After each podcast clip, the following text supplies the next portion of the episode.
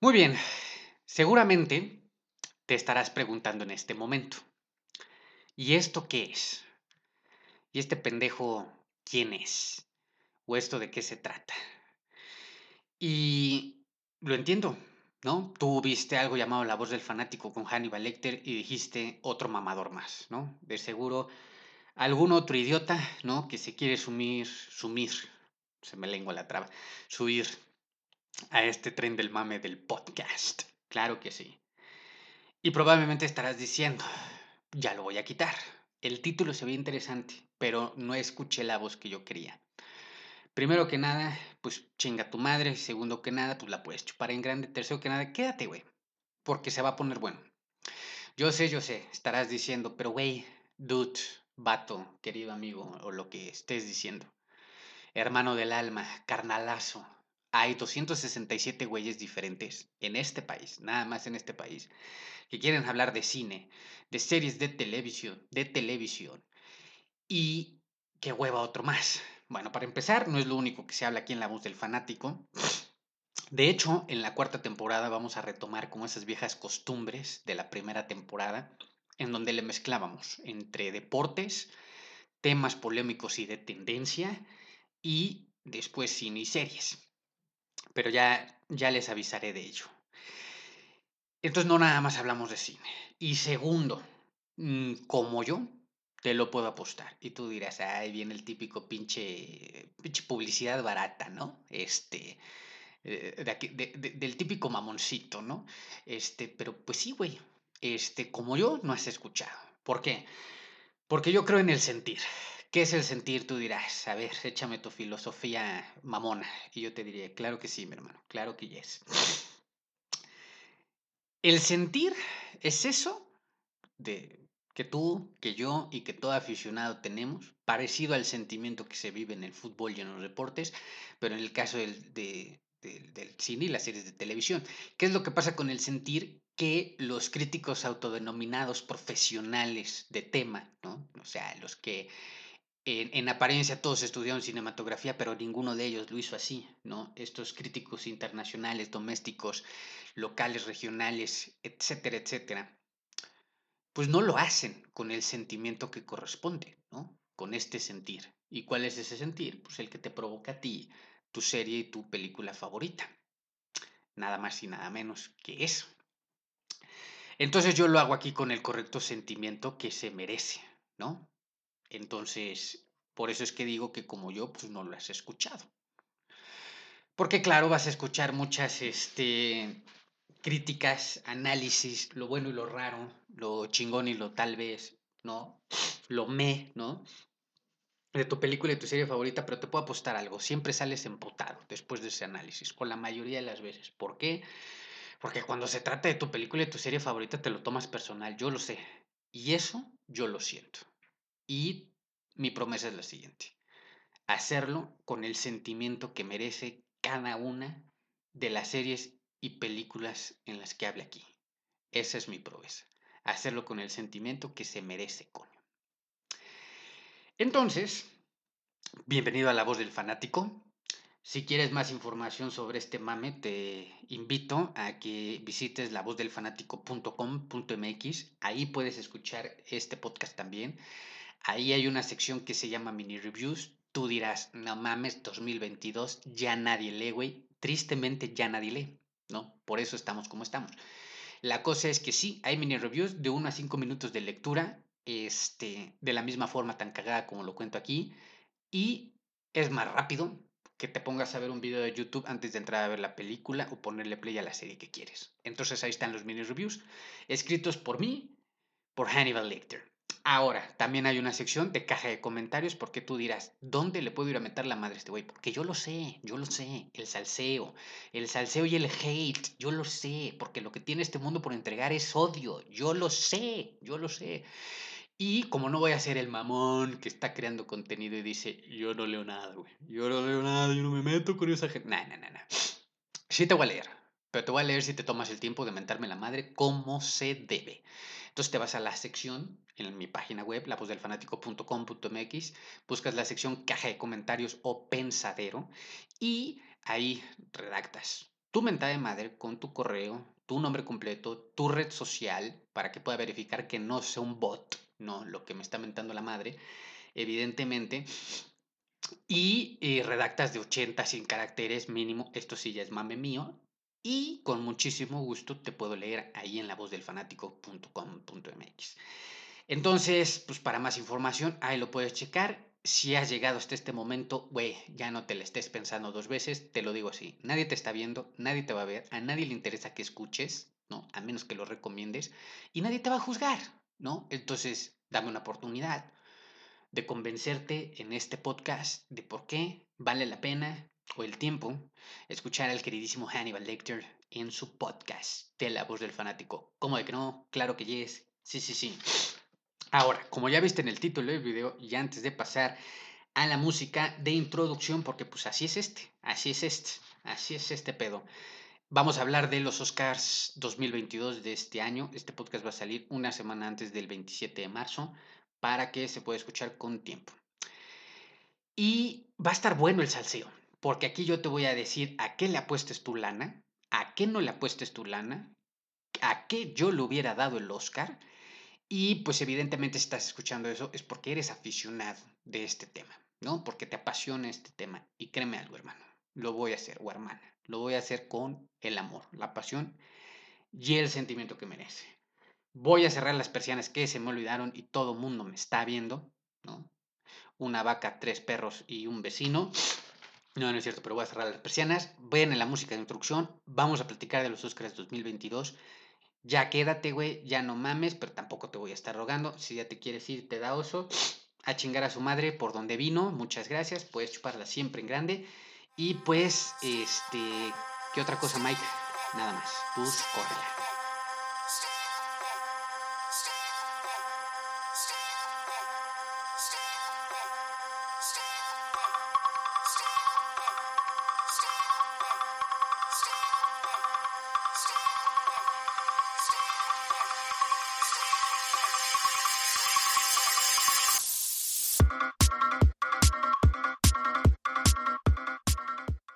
Ahora sí, pues vamos a darle. Como de que no, los Oscars 2022. Se va a poner bueno el salseo, se va a poner bueno los putazos. Yo digo que cada año que eso pasa en el Oscar, mejor se ponen los madrazos. Y eso es porque, como dijo Alfonso Cuarón, no es que la pinche academia esté abriendo sus puertas precisamente a la diversidad, al público y a las demandas sociales, sino es que ya no pueden mantener más la puerta cerrada y pues estamos viendo de todo morocho. Ya vimos el boicot a los Globos de Oro a inicios de este año. Y es que de ahí es para adelante, güey. O sea, yo lo estoy viendo venir en donde tarde o temprano, tarde o temprano, como de que no, vamos a empezar a, a ver esto como pues un pinche mercado, ¿no? Va a ser un verdadero carnaval después el Oscar, güey. Ahora sí que tú y yo, Juan de Pitas y cualquier vecino vamos a estar ahí y este, no sé qué vayamos a ver, güey. No sé qué vayamos a ver. Entiendo que en estos tiempos actuales pues, sea necesario este, acoplarnos a estos temas eh, que, están siendo críticos. Yo lo entiendo, no hay que ser oídos sordos. Pero es que, pero es que, pues aguas, ¿no? Que se nos puede descontrolar esto en las manos y ya después, eh, ya después ya no van a ser Oscars, ¿no? va a ser alguno que otro chiste mal contado del cine de televisión. Bueno, después de esa introducción que a lo mejor corto, ¿no? Vamos a pasar a lo que cruje. Te voy a decir aquí eh, qué es lo que va a elegir la academia. A esto le vas a apostar tu lana, güey. Luego te voy a decir qué voy a elegir yo, güey. ¿A qué le daría el Oscar? Y tú dirás, eso me vale pene, güey. Yo le quiero apostar. Y lo que tú digas, pues bueno, tal vez sí, pero primero le apuesto esta lana. Y yo entiendo, güey. Yo entiendo. Así funciona este mercado. Está bien, es bonito. Ahora, no te voy a hablar aquí de todas las tropecientas películas que van nominadas al Oscar. ¿No? Vamos a hablar exclusivamente del top 10 a mejor película de este año. ¿Por qué? Porque tanto a ti como a mí me va a dar hueva platicarte de todo lo que va en el Oscar, que sí, lo he visto todo, y no te interesa. Seamos sinceros, todo lo que va para el Oscar, ¿no? Así que no me vengan a mamar que ahorita están preocupados por los documentales, ¿no? Ya sea cortos o largos, etc. Porque ni siquiera de las películas extranjeras. Y yo lo entiendo. Yo lo entiendo. A mí a veces también me da web. Entonces, vamos a hablar de lo que es el top 10 a mejor película según la academia. Todas estas polémicas, berrinches, necedades detrás de la estatuilla dorada. Pero eso te lo voy a decir ya al final, ¿no? Para que te quedes. ¿A qué le metes? Vas a decir, ah, este mamador, yo pensé que me lo iba a decir ahorita. Aguanta vara. Escucha el podcast, perro. Fluye, suelta. Y ya te voy a decir a dónde le vas a meter tu lana, sí o sí, porque esto es lo que le va a dar la academia, va a premiar la academia 99.99% seguro, ¿no? Ese 1% que tú digas, ese .001% que a lo mejor estás diciendo, ah, ya se la está curando con salud, no, es porque yo estoy creyendo que va a haber sorpresas. Quiero creer ingenua y tontamente que puede haber sorpresas. Y si es así, qué bonito, porque vamos a llorar todos de felicidad. Ahora, ¿qué está nominado? Bueno, Belfast, The Power of the Dog, Drive, My Car, que es la película extranjera japonesa, Licorice Pizza, yo decía licorice pizza porque pensaba que era italiano y luego resulta ser que lo busco en inglés y su puta madre, la del pueblo, resulta ser que es regaliz, la planta regaliz, eso significa regaliz, porque de acuerdo a Paul Thomas Anderson, ¿no? Eso era lo que describiría perfecto, ¿no? Aquella época en la que situó esta película, en la que él fue joven, eso lo describiría perfecto. Uno, porque, y ya lo vamos a decir más adelante, era el nombre de una tienda. Y dos, porque pues me imagino que los sabores, los olores, bueno, él eligió Licorice Pizza, que es regaliz, ¿no? Pizza de regaliz. Luego West, West Side Story, ¿no? O Amor sin barreras, este, Nightmare Alley, Don't Look Up, King Richard, Coda y Dune, ¿no? Este, son las 10 que van al Oscar 2022 como mejor película de 2021. Eso es lo que está nominado. Ahora, te voy a decir qué es lo, cómo está calificado por la crítica internacional y o doméstica y qué es lo, cómo está calificado por la audiencia. Y ojo aquí porque sí hay grandes sorpresitas y de esto te voy a decir así pequeñamente cuáles son mis preferidas. Porque es importante estos parámetros, claro que yes. Y ahorita vas a entender todo. Las calificaciones, así somos de ojetes. A nosotros nos gusta ver reseñas, ciertas críticas y ciertas este, evaluaciones basados en calificaciones más localmente del 1 al 10, ¿no? Esto de que del 1 al 5 como que no nos gusta mucho, ¿no? Muy europeo, pero del 1 al 10 nos interesa saber, ¿no? O del 0 al 100%, ¿no? Que es lo que entendemos en este lado, ¿no? De Occidente y este y nos gusta. Suma al salseo, suma al salseo, nos gusta este salseo y yo lo entiendo. Está bien, es bonito. Entonces, ahí te va. Te voy a decir qué es lo mejor calificado por la crítica y qué es lo mejor calificado por la audiencia para no repetir, o sea, para no echarme una por una porque pues, ya estoy sacando aquí los promedios, entonces ya te lo digo resumido. Directamente del top 10, lo mejor calificado por la crítica este año, pensando, vamos a empezar por Rotten Tomatoes, que es la más este, popular, ¿no? Que es lo que mejor tiene calificado. La, mejor, la película mejor calificada por Rotten Tomatoes en la crítica es Drive My Car, la película japonesa, con un 97% de aprobación por parte de la crítica de Rotten Tomatoes. Por otras páginas, incluidas Film Affinity, IMDb, este, y ciertos blogs en cine, Premiere, etc., las que mejor calificaron, y se pasan de pinche verga, definitivamente, porque yo, yo lo repasé esto una y dos veces y dije, no, no mames, pues sí, Dune y Dune y Dune. La película del Niño Maravilla de este Timothée Chalamet, ¿no? O Timothée Chalamet, este, es la película mejor calificada por la crítica internacional y o doméstica, en donde vota tanto el público, ¿no? Como la crítica en estos sectores. A diferencia de Rotten Tomatoes, que ellos separan la calificación de la audiencia, estos son todo un montón, entrenle quietos a votar. Entonces podemos pensar en que sí, también la audiencia eligió esta película, se entiende.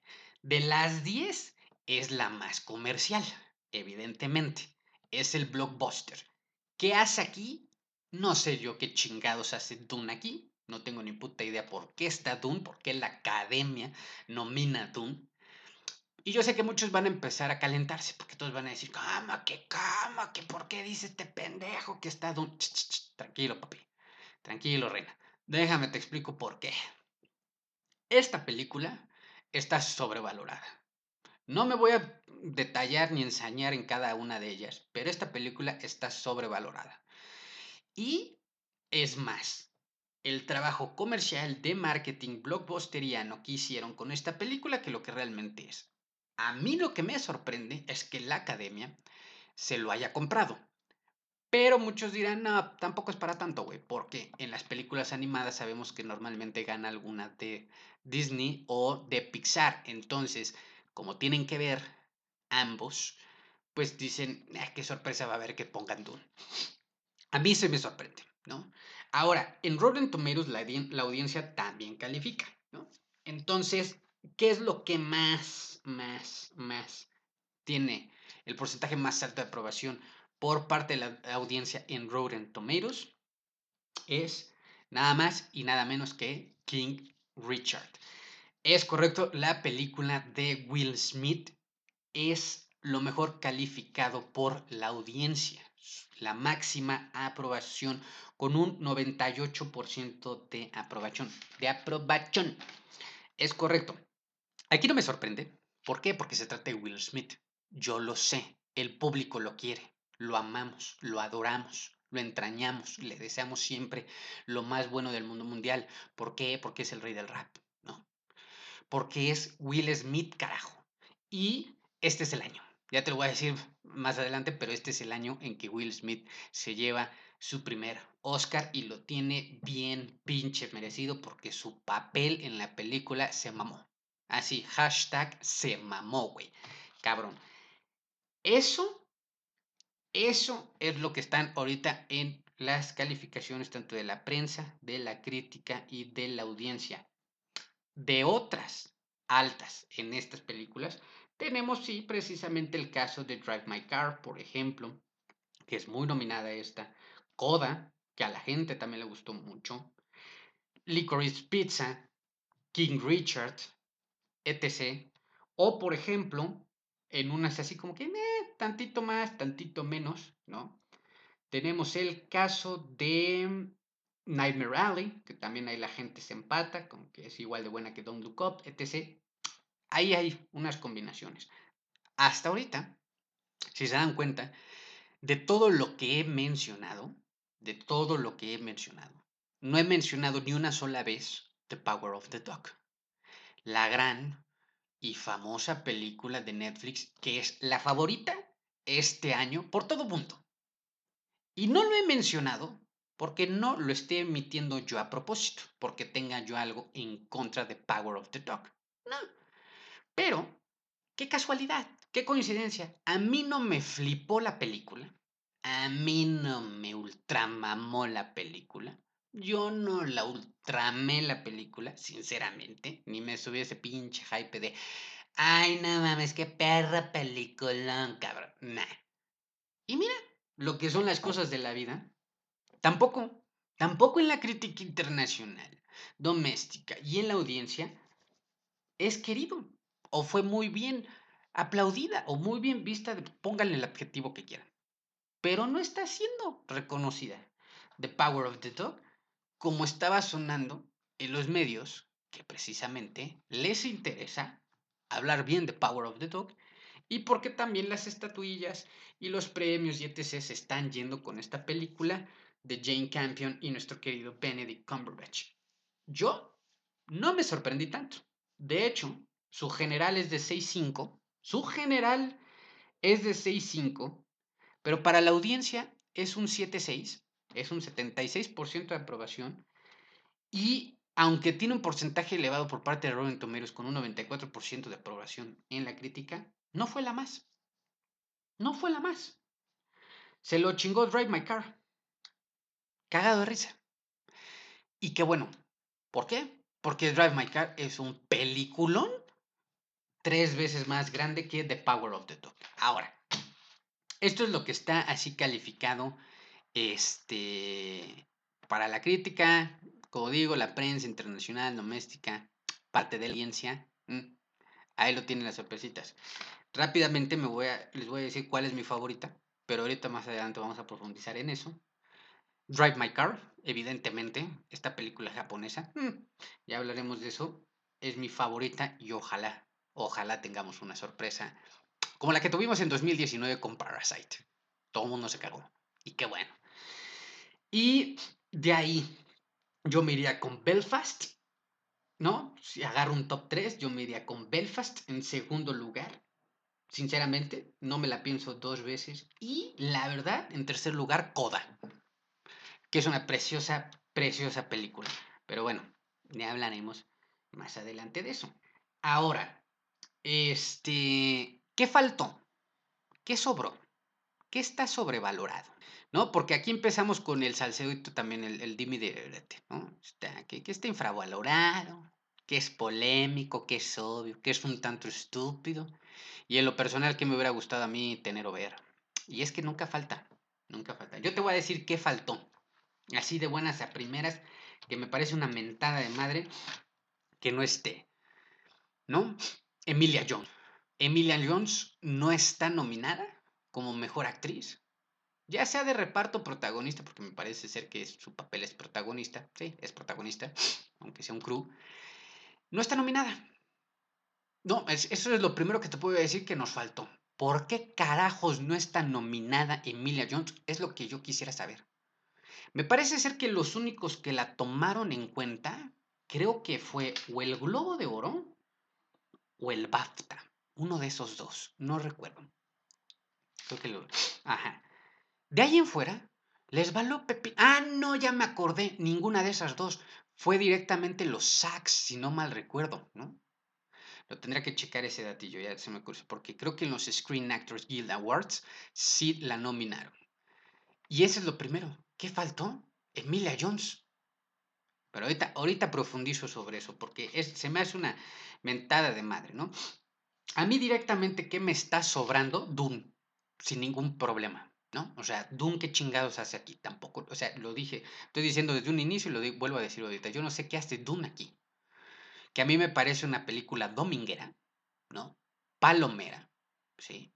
Y ojo, eh, yo sé que aquí a todo mundo le van a salir este, ronchas y se van a empezar a cagar para adentro, yo lo sé, pero Dune, lo vuelvo a repetir, película sobrevaloradísima, sobrevaloradísima. Es una película dominguera, palomera, sí. Entretenida, sí super blockbusteriana, comercializadísima. Está bien, son buenas también, consumimos de estas y un chingo, no hay pedo. Ese no es el porqué del problema. El problema es que la academia la tome en cuenta.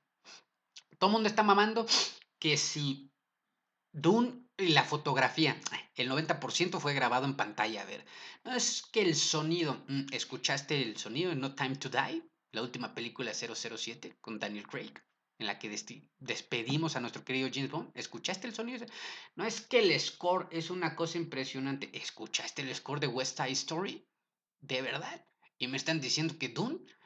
No es que es Hans Zimmer. Yo soy fan de Hans Zimmer.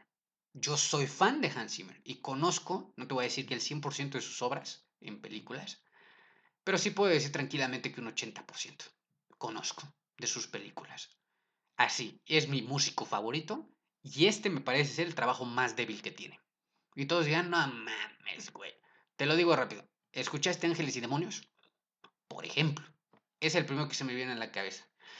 Es el trabajo más débil, pero bueno. ¿Qué me sobra aquí? Doom. Ya ahorita no me voy a enseñar con los actores y etc. Que no es que tenga nada personal contra ellos, pero... ¿Qué me sobra aquí? Esto. Y igual, ¿qué está sobrevalorado? Doom. Definitivamente. Me parece a mí que... Mm, sobrevalorado. ¿Qué está infravalorado, eh? Esta es otra pregunta que también se va a hacer. Con gusto la respondo. Coda. Coda está infravalorado.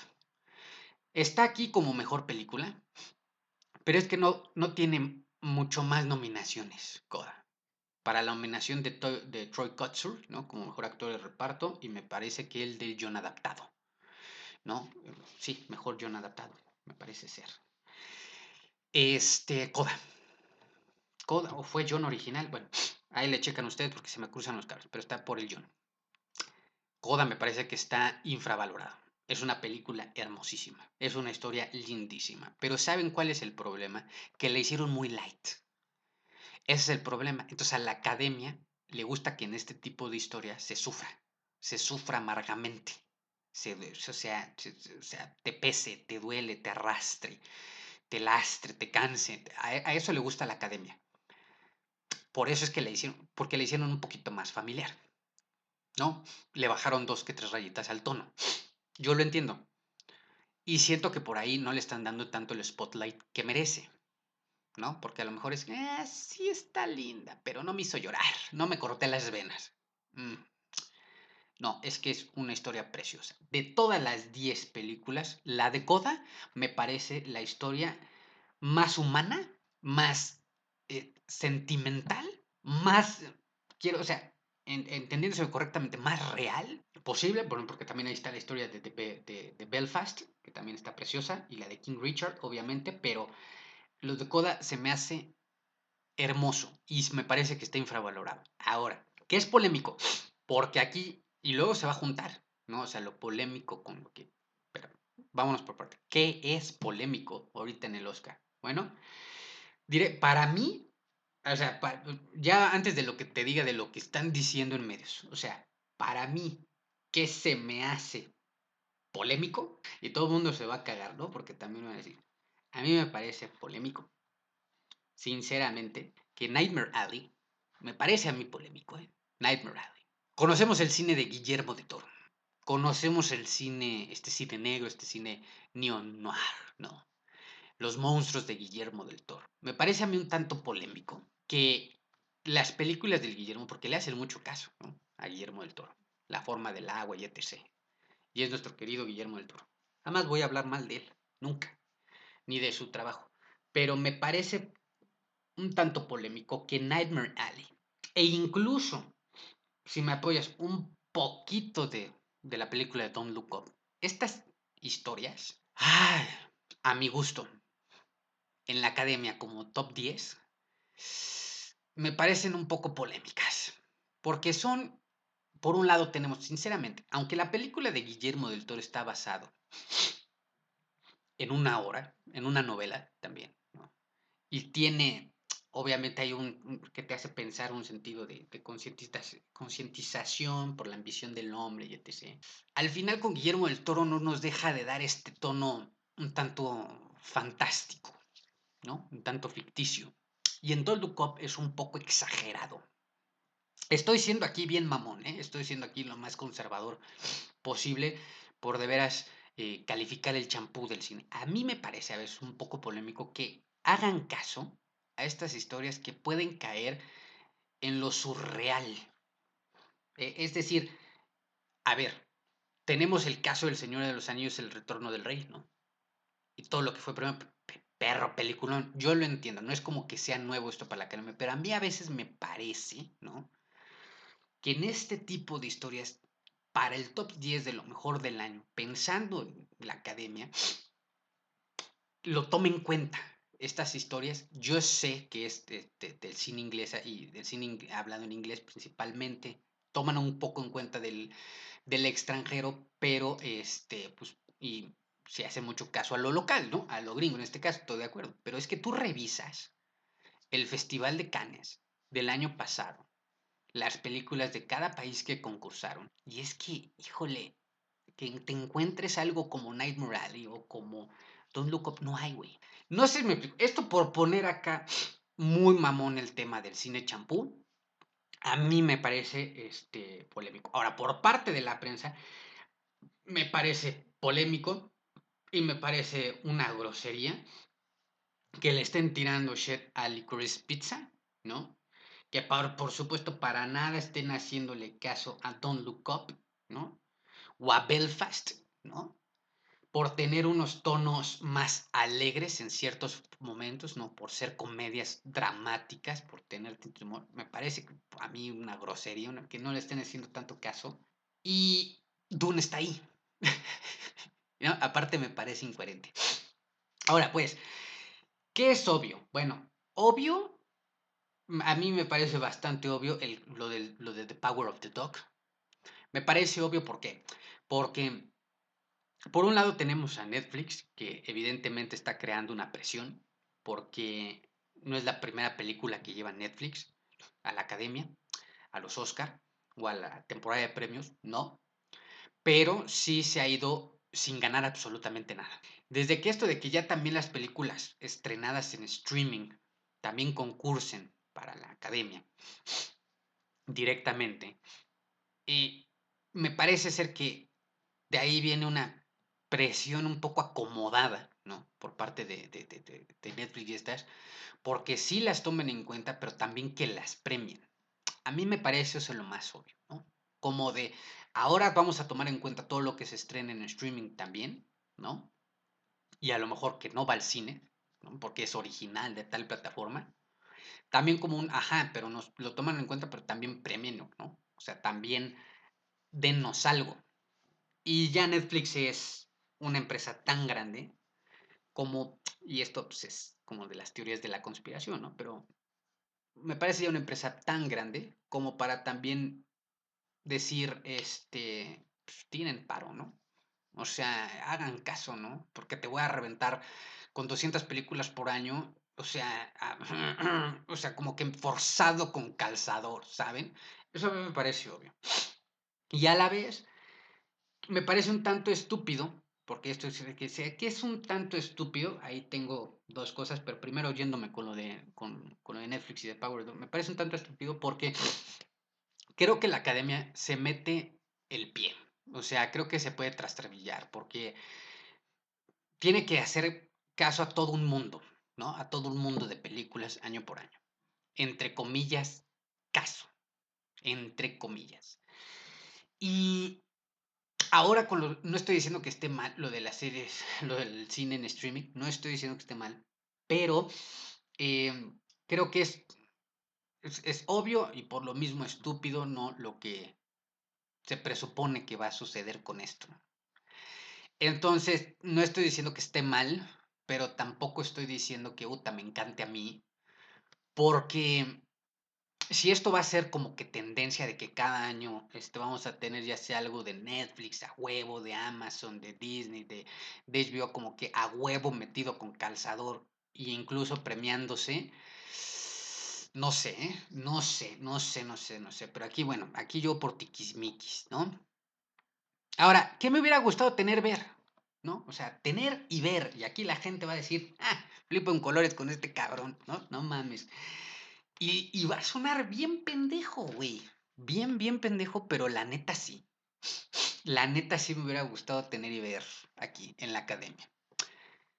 De Batman. Sí, así como lo oyen, de Batman de Batman me hubiera gustado tener y ver en, en, en, la academia.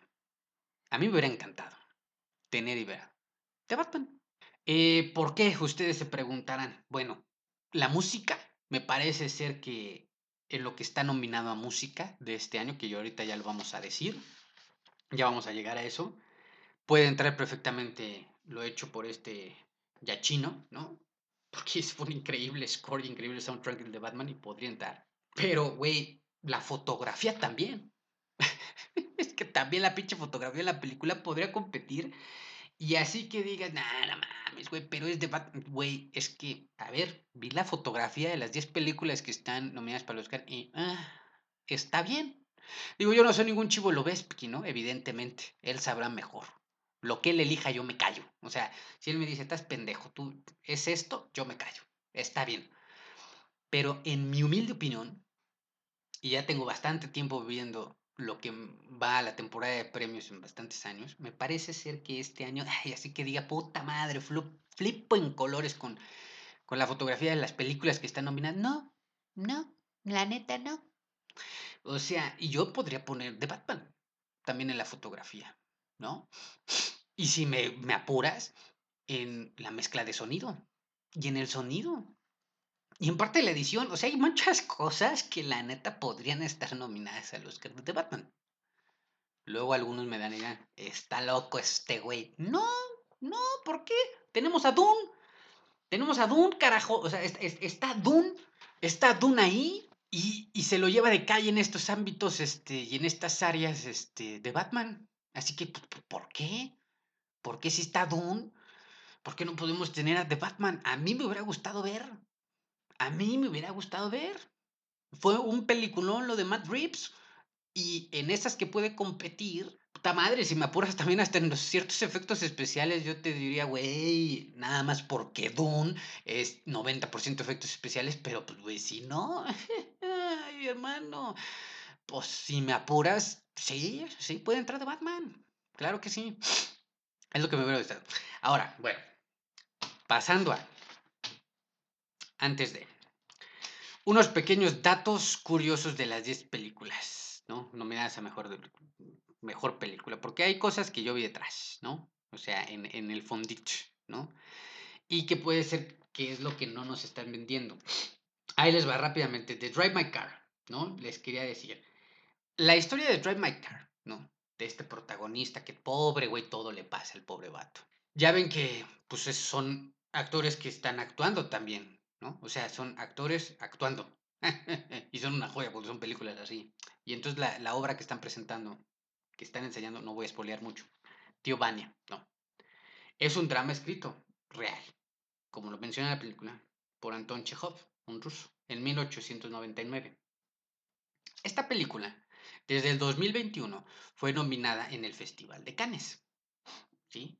Estuvo compitiendo ahí por la Palma de Oro. De las 10 películas, es la de menos presupuesto. 4 millones de dólares nada más para hacer esta película. 4 millones de dólares. ¿Qué? Que hay capítulos de, como dice el dicho, de la Rosa de Guadalupe que cuestan lo mismo, ¿eh? Que hay capítulos, para que se den una idea, 4 millones. Y lo que hicieron fue una brutalidad con esta película. Una brutalidad. Una brutalidad.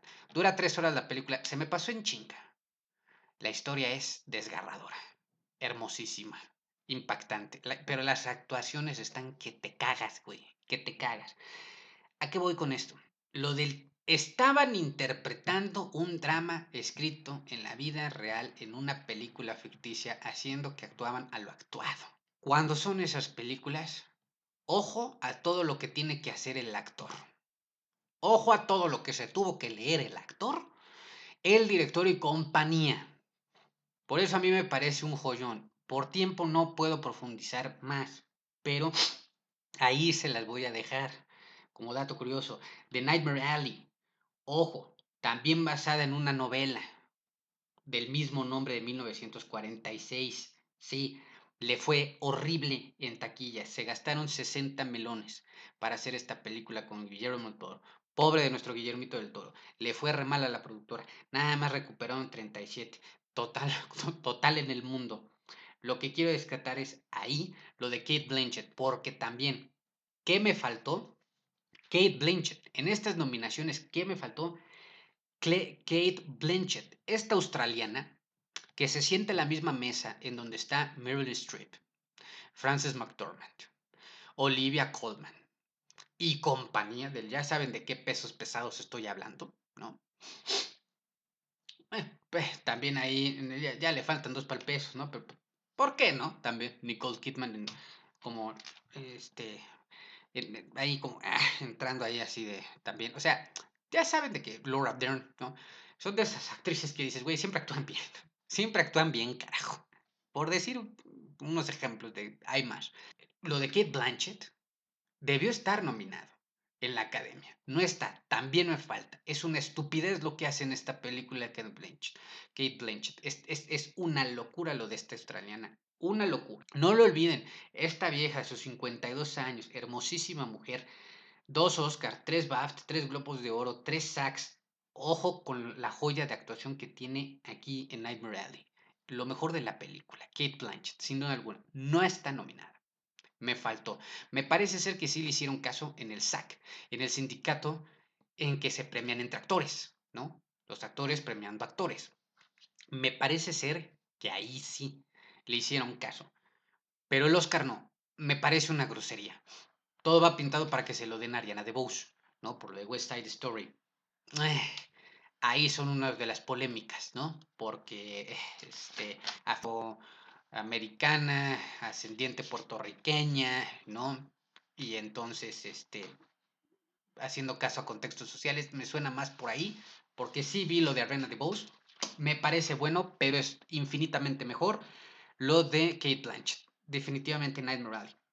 Ahora, de Licorice Pizza, esta película de Paul Thomas Anderson. Ojo a este pequeño aparte que también le fue terrible, le fue terrible, ¿no? Imagínense que todas estas películas iban a grabarse antes de la pandemia o durante la pandemia y a todas les agarró la pandemia. Se tuvieron que frenar, tuvieron que suspender grabaciones, tuvieron que regresar a grabar, ¿no? Y estrenan y, no recuperan nada, o sea, porque les va terriblemente mal, ¿no? O sea, se gastan 40 melones en Licorice Pizza y recauda 27 a nivel mundial. Es terrible, ¿no? La película, de las 10 que están nominadas, está basada en anécdotas y en la infancia y en las amistades del director. De las 10 que están, de las 10 que están, es así, es un cuento para contarte. Déjame te echo un chismecito, mi hermano, de las 10 que están. Y la neta es que el Licorice Pizza vale toda, toda la, el tiempo, la energía, por eso mismo, porque ya que ves la película y sabes que es una historia real, es una historia real de un amigo de Paul Thomas Anderson, es una historia real. ¿Cómo lo plantea él? Y lo cagado que vemos en la película, porque la película es buenísima, es una comedia dramática, pero buenísima. Y romántica, ¿no? Es comedia dramática y romántica. Es muy, muy, muy humana esta película. De verdad, muy humana. Y ya ves que otros dices, híjoles, ¿qué, qué seriedad. No, esta vale muchísimo el tiempo por lo mismo. Y ojo, se grabó con este, una película de 35 milímetros, como en los años 70 para darle ese aspecto precisamente 70. Pero, ahora, del West Side Story, quería decir, es la segunda adaptación del musical famoso de Broadway. Recuerden que esta es una adaptación, entre comillas, moderna de la historia de Romeo y Julieta de William Shakespeare. Ahora, había una película original en el 61, este digamos que es el remake. Se gastaron 100 melones en esta película. Es de las que primero empezó a grabar. Tenían un chingo de tiempo trabajando con esta película. Me parece ser que desde el 2017, cabrón algo así, si no es que en 2014 ya había empezado pláticas, 2017 empezaron a trabajar John, 2018 creo que grabaron, 2019 ya, ya estaba, güey. O sea, esto, consecuencias de la pandemia, de que no se estrenara porque se iba a estrenar justamente en ese año. Recaudó hasta el día de hoy, con pedos, con un chingo de pedos, 73 melones. Es una de las peores pérdidas que ha tenido Disney en su historia.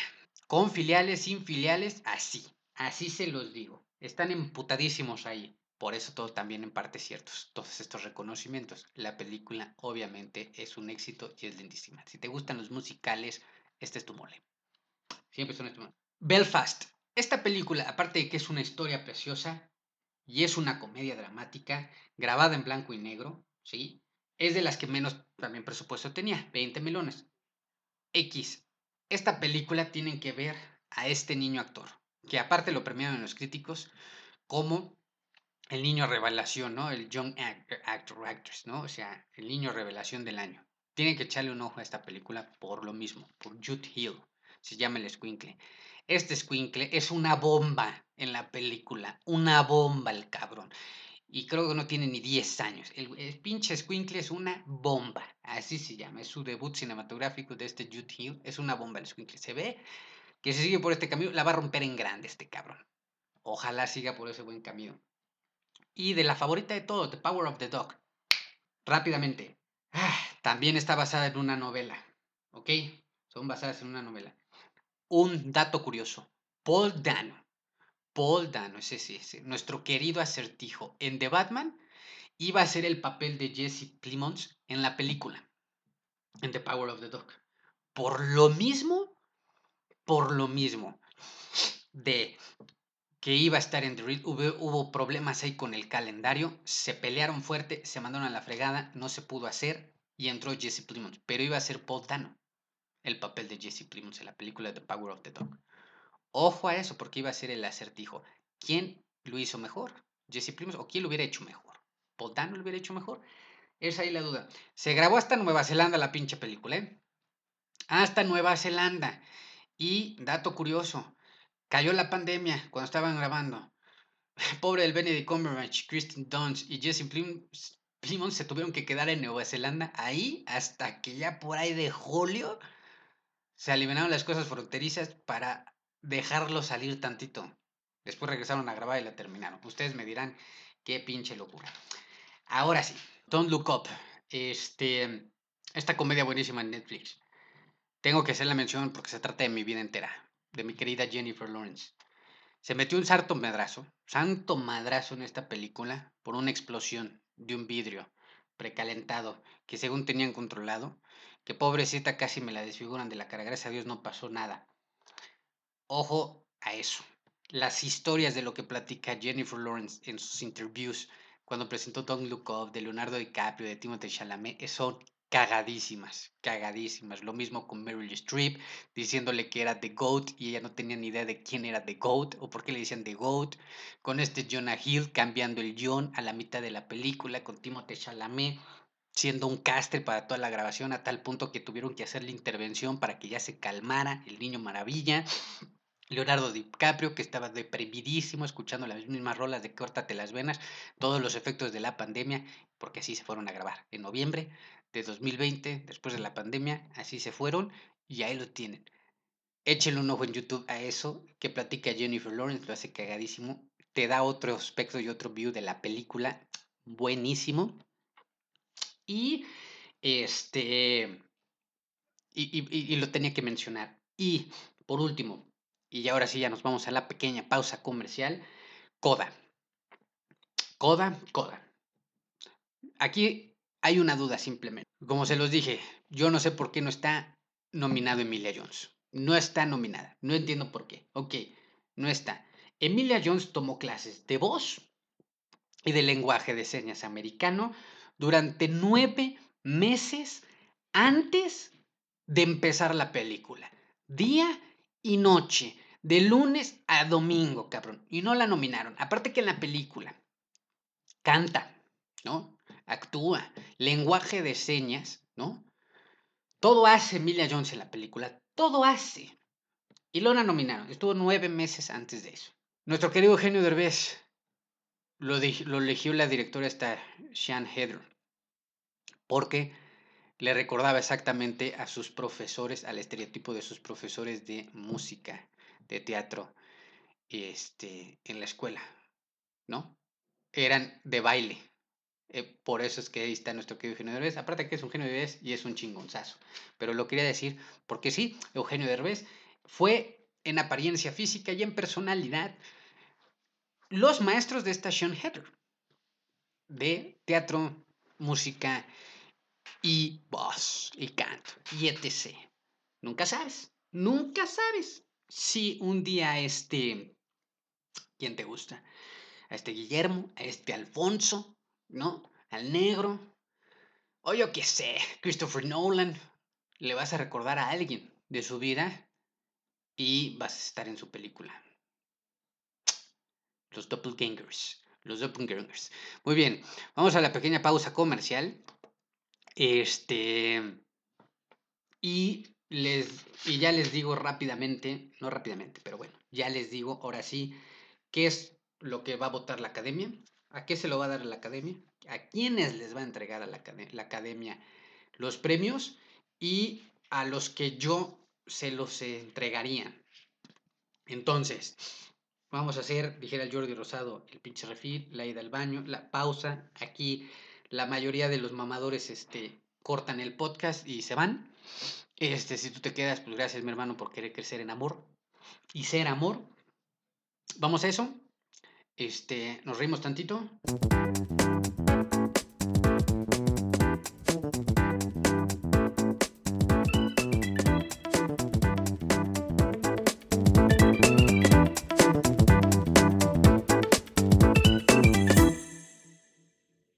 Ahora sí, María, vámonos con todo.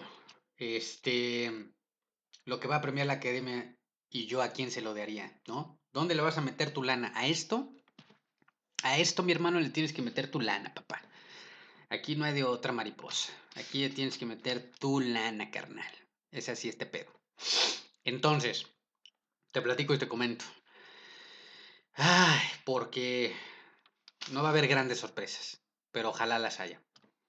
Primero, rápidamente, actor protagonista. Es el año de Will Smith.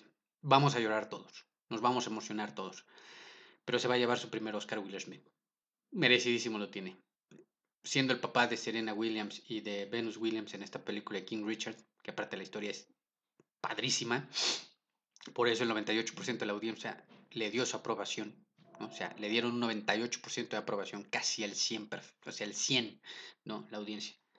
Es en parte también por Will Smith, por, en gran parte por Will Smith. Le hemos visto grandísimas actuaciones a Will Smith en busca de la felicidad, una de ellas. Soy leyenda, también, hermosísima. En El Rey del Rap lo recordamos. Soy robot, también. En fin, hay muchas. Hay muchas películas de Will Smith. En todas las hace bien. En todas las hace bien. En este, si era posible que Will Smith subiera un escalón más en su carrera artística, lo hizo. Lo hizo porque se superó a sí mismo y hizo un papel como nunca antes. Entonces, se lo va a llevar. Y yo también se lo daría. Actriz protagonista, este, se lo van a dar esta Jessica Chastain por lo de The Eyes, The Eyes of Tommy Faye. Este, que es lo único por lo cual concursa esta película, y por lo de maquillaje. Es la película que, la que sale con Andrew Garfield. Este, la historia es bastante interesante. Eh, yo se lo daría a Kristen Stewart por Spencer. Este, les recomiendo ir a ver las dos películas. Ustedes juzguen, pero lo que hace Kristen Stewart en Spencer no lo tiene. Este año es una categoría débil, eh, eh, la de actriz en, protagónico. A otros años ha estado muchísimo más competido, pero no es por eso que se lo daría a Kristen Stewart, sino porque de verdad lo de Kristen Stewart este, en esta película Spencer no, no le veo yo igual en la categoría. Lo de Jessica Chastain en una película que tiene una historia bastante, bastante entretenida, mm, está bien, muy bien, pero yo se lo doy a Kristen Stewart. Y ahí en esa categoría agregaba al menos nominaba a Emilia Jones. A menos. Y si no estuviera Kristen Stewart y me apuras mucho, se lo doy a Emilia Jones. Yo sí. Tercero, actor en reparto. Mejor actor en reparto. Se lo van a dar a Troy Kotsur. Yo también se lo doy a Troy Kotsur. No hay mucha competencia aquí, pero es muy lindo lo que hace en la película de Coda. Actriz en papel este de reparto, ¿no? Actriz, mejor actriz de reparto. De nuevo, lo de Ariana DeBose por West Side Story. Canta, baila, actúa, lo hace en español y en inglés. Es muy bueno lo de Ariana DeBose, pero me parece ser que lo de Kate Blanchett es superlativo en Nightmare Alley. Todo está en qué tanto te fijes en los pequeños o en los grandes detalles. Yo se lo da a Kate Blanchett, la academia se lo va a dar a Ana DeBose. Ariana DeBose. En fotografía, estoy seguro que se lo van a dar a Eric Beckner, el, eh, fotógrafo de Power of the Dog. Este, ha repetido, se lo van a dar. A mí la fotografía de Power of the Dog, digo, qué bonita es. Sí, está padre, sí. Tiene unos landscapes que dices, te cagas, güey. Unas secuencias que dices, wow. Yo se lo doy a este Dan Lausten, Losten como se pronuncie, el fotógrafo que trabajó con Guillermo del Toro para Nightmare Alley. Me encantó. Me encantó. Tampoco estoy flipando con la fotografía este año, pero yo se lo daba a Nightmare Alley. Se lo van a dar a The Power of the Dog. La academia, lo más probable, en un 99.99999999% seguro.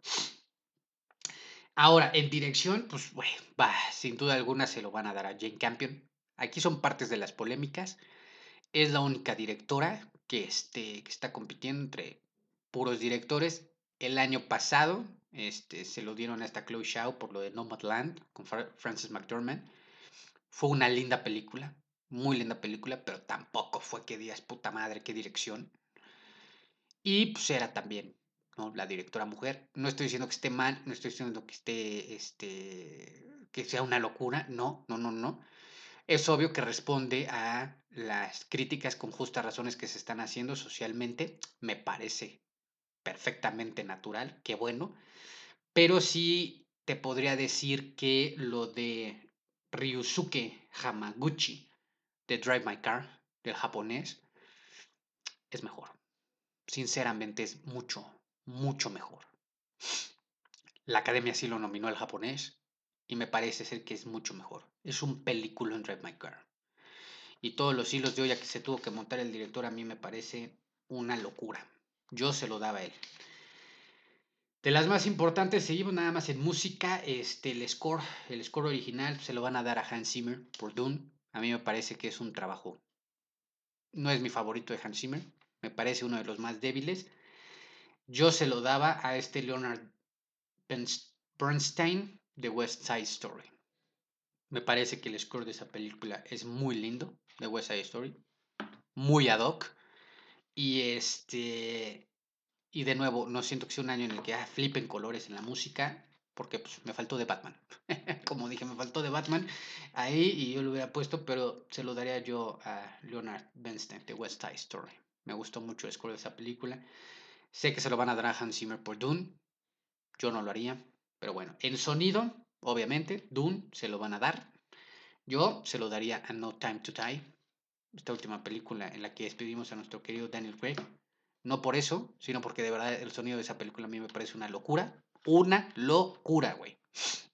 Y mira que hemos visto muchas películas de James Bond, pero este sonido es de ultra alta, súper gran calidad en, No Time to Die, la neta. Pero se lo van a dar a Dune. Se lo van a dar a Dune porque es el mame. John adaptado se lo van a dar a The Power of the Dog. ¿no? Es solo el mame. ¿no? Es, es, va a estar el mame en la academia. Ojalá haya sorpresas, ojalá. Pero va a estar el mame y se lo van a dar a The Power of the Dog. Para mí, por supuesto que el mejor John adaptado es Drive My Car. La japonesa. Es que no deja de ser un joyón joyón. Porque tienes tres historias ahí que estás adaptando. Sí, adaptaron el, el, John de una película, eh, de una novela que se llama este, eh, Hombres, Tierra de Hombres sin Mujeres o Mujeres sin Hombres, algo así, Hombres sin Mujer en Tierra de algo, eh, que es la novela que está basado. Se me fue ahorita el pinche nombre, no lo anoté. Lo adaptan de eso pero también hay otra adaptación. Lo que actúan, los actores actuando, ¿no? Como es esta obra de teatro del drama de Tío Vana, de Anton Chubchev, Chubchev, del ruso. Entonces, si lo vemos así, tiene un doble nivel de complejidad porque están adaptando dos novelas. A mí me parece una locura lo de Drive My Car, de verdad. Pero bueno, John original se lo van a dar a Belfast, estoy segurísimo. No estoy en desacuerdo si se lo dan a Belfast. No estoy en acuerdo porque me parece ser que es una historia sacada de, de pues ahora sí que de su más profundo corazón de este Kenneth, Brand, de esta, uh, Kenneth Branagh, se pronuncia así, bueno, y este se lo van a dar a, a Belfast 100% seguro, no estoy en desacuerdo, pero yo se lo daría a Licorice Pizza. Me parece que es una historia graciosísima, lindísima, chistosísima de Paul Thomas Anderson, 100% original, a mí me parece joya, joya. Yo se lo doy el Y para lo que estábamos todos aquí, ya con esto nos vamos. ¿Cuánto tiempo tenemos, Mike? Muta madre, ya nos pasamos para no variar. Ah, claro, aquí me faltan premios de diseño de producción, de vestuario, de, de maquillaje, de edición, de etc. Pero estoy eligiendo los 12 premios que parece ser son los más resonados, ¿no? Los más relevantes, por así decirlo, ¿no? También por cuestiones de tiempo, pues no puedo profundizar tanto. Pero, a lo que cruje, chancha. La mejor película de 2021. Yo sé, yo sé que se lo va a dar el Oscar a The Power of the Dog. Yo lo sé. Y lo sé y me entristece, me entristece muchísimo, pero tengo un sueño, tengo un sueño y tengo esperanza, tengo fe. Puede haber una enorme, hermosa y grandísima sorpresa. Y se repita lo mismo de 2019. con Parasite, pero en este caso con Drive My Car. Ojalá. Yo se lo daría a Drive My Car como la mejor película del 2021. Yo se lo daría a Drive My Car, que me parece no 10, no 20, sino 200 veces mejor película que The Power of the Dog.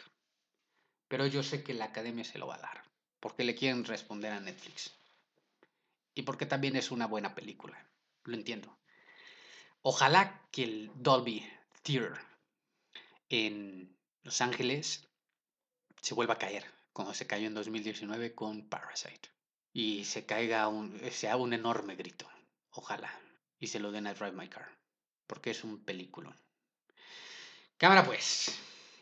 Pues como siempre digo, si gustó, chingón. Si no gustó, pues la pueden chupar en grande. Si llegaste hasta esta altura del podcast, te lo agradezco. Te mando un fuerte abrazo, un beso y mucho amor en el yo Gracias por compartir tu amor, hermano. Por fluir, por soltar, por sea en amor, por ser mejor persona. Y yo te lo devuelvo. Gracias por llegar hasta aquí. Si llegaste hasta aquí, házmelo saber de alguna forma manda un mensajito y di, yo lo escuché completo, Te escuché decir que me dijeras que yo lo escuché completo. Entonces, ahí está la caja de comentarios en el sitio o en el Instagram de La Voz del Fanático, arroba La Voz del Fan sin la E, este L, del fan. Entonces, este, pues nada más, ¿no? Ahí lo dejamos. Baigón verde.